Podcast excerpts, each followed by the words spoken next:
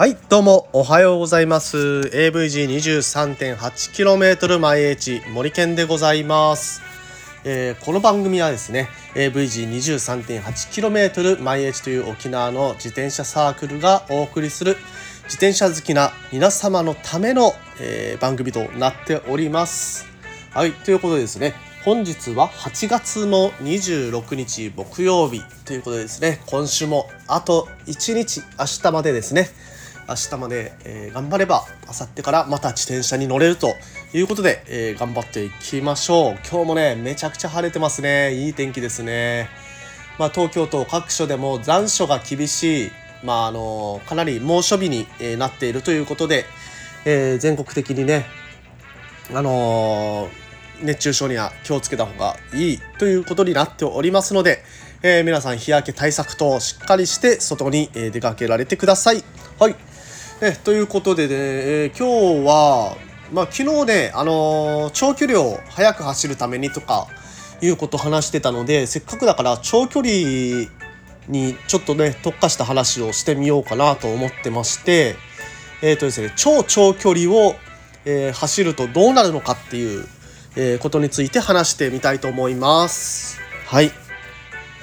でね、あのー、私が、あのー、超長距離と言ってやっぱり思い浮かぶのは、えー、ブルベっていう大会がありまして、えーとですね、ブルベっていうのは、まああのフランスの方で、えー、そういう認定する協会があるんですよ。あなたはこの長距離を何時間以内に走りました？おめでとうみたいな。はい。まあ、それがあのブルベブルベっていう言葉の意味自体が認定っていう意味なんですね。で、えー、この長距離を走ったことを認定するっていう大会それがブルベになります。えー、っとですねまあ最終的にはパリー・ブレスト・パレっていうあのフランスの方で、えー、ある大会なんですけれどもそれが1200キロという距離を、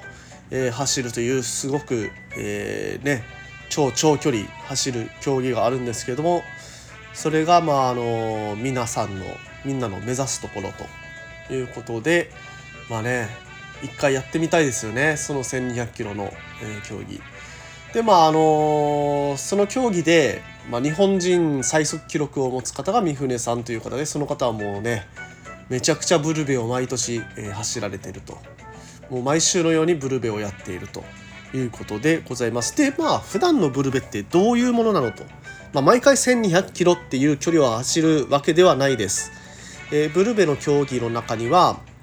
えー、200キロ、300キロ、400キロ、600キロっていう主にこの4種目があります。で、1年の中でこの200、300、えー、400、600これを全てクリアした人はえー、スペルランドーヌっていう SR って通称呼ばれるんですけれどもその称号が与えられることになります。でですね、えー、この称号を取って何がいいのっていうとこの称号を2年連続で取るとその PBP パリブレストパリの大会へ出場する権利が与えられると。次の年ですね。あ2年目の年か。うん。と次の年。はい。ということで、えー、皆さんねその SR を目指して、えー、やられる方が多いというのがこのブルベという競技です。で私自身、えー、どの競技に出たことがあるのかっていうと,、えーと、200と300と400と600、えー、全部やったことあります。うん、でですねまああのー、234まではクリアしたんですけど600だけですねあのクリアできなかったんですよ。これは何かっていうとリタイアではなく、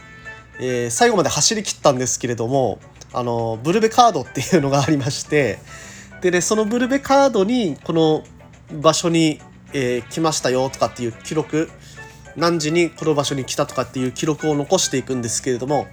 ね、そのブルベカードが寝てる時に、えー、風に飛ばされて あのなくなってしまったということで、えー、あえなく、えー、フィニッシュできなかったとえいうことになりました。うん、残念でしたね。もう少しで600まで取れたんですけどね。はい。ということで、ねまあ、あの、超長距離っていうと、まああのー、大体200キロ300キロぐらいからがねすごい超長距離になってくると思います。でえ、ー、とですね制限時間もあるってさっき言ったんですけれども、えー、ブルベの制限時間についてはえ、ー、とですね400 300キロで、えー、20時間で400キロで、えー、27時間だったから30時間ぐらいだったような気がするんですよね。で、えっ、ー、と、600キロで40時間、うん、となりますね。なので、えー、大体ね、300キロだと、えー、まあ300キロ、400キロまでは寝ずに走る。で、600キロは途中で一回睡眠を入れるっていうような走り方になってくるというものです。でまあ超長距離の始まり300キロですね300キロのブルベ走った時がどういう感じだったかっていうとまああの沖縄でのブルベなので、えー、那覇スタートで、えー、そのまんま南部を回ったのかな？南部を回って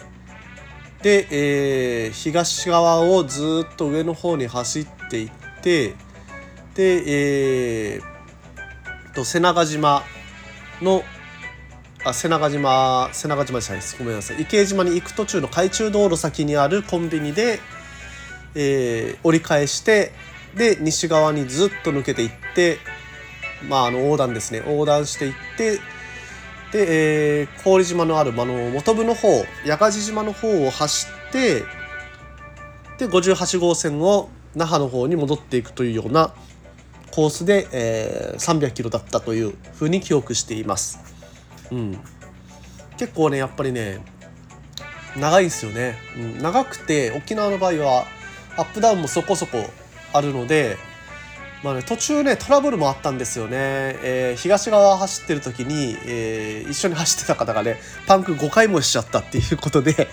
結構ね最後の方ギリギリでしたね。うん。その時はあの3人で走ってたんですけれどもまあ1人はもう完全にこう足膝膝に来ちゃってる状態。でもう一人は何ですかね DI2 のあのバッテリーが切れてもう一足だけで走ってたと。もう満身創痍ですよね。でまあそうなってくるまあそんな超長距離になってくる場合にやっぱり大事なものはあの速さではなくて、えー、ペース配分そして、えー、休憩をこまめに取ること。え疲れてなくても休憩を取ること。あと栄養補給ですね。この3つになってきます。で、えー、まずえー、とですね最初のペース配分ですねペース配分はもともともう300キロを走るという想定でずっと同じペースで走れるスピードっていうのを意識して走りますなので例えばまあ普段30キロぐらいで巡航できる人でも25キロ以下ぐらいのペースを意識して走るうん。まあ、一つ目はそれですね。で、二つ目は、えこまめに休憩を取る。で、休憩も、あのー、結構乗ってる時はもう休憩飛ばしていきがちなんですけれども、あえて、もう何分に1回は休憩を取るっていう風にして、えー、きちんとあの定期的に体を休めてあげることであのその後のパフォーマンスこれってねあの超長距離になるとめちゃくちゃ体に蓄積されていくんですよね疲れが。なのでそれをなるべくためないような工夫というのが大事になります。でもう一つ最後に栄養補給なんですけれどもこれだけの距離を走るとあの人が体の中に蓄えられる栄養よりも多いあのー、まあえーと、カロリーが消費されていくわけですのでその分、えー、いろんなものを、えー、取り入れていくことが必要になります。ちょっとね今日はもう時間がないので明日はこの栄養分を取るところからっていうのでちょっと話できたらと思っています。であのー、なんかシリーズものみたいになっちゃったけど すいません。ではまああのー、今日はねここら辺にさせていただきますがもしよろしければ明日もこの続きお聴きいただければと思います。それでは皆さん今日も気をつけていってらっしゃい。AVG23.8km 毎日森健でした。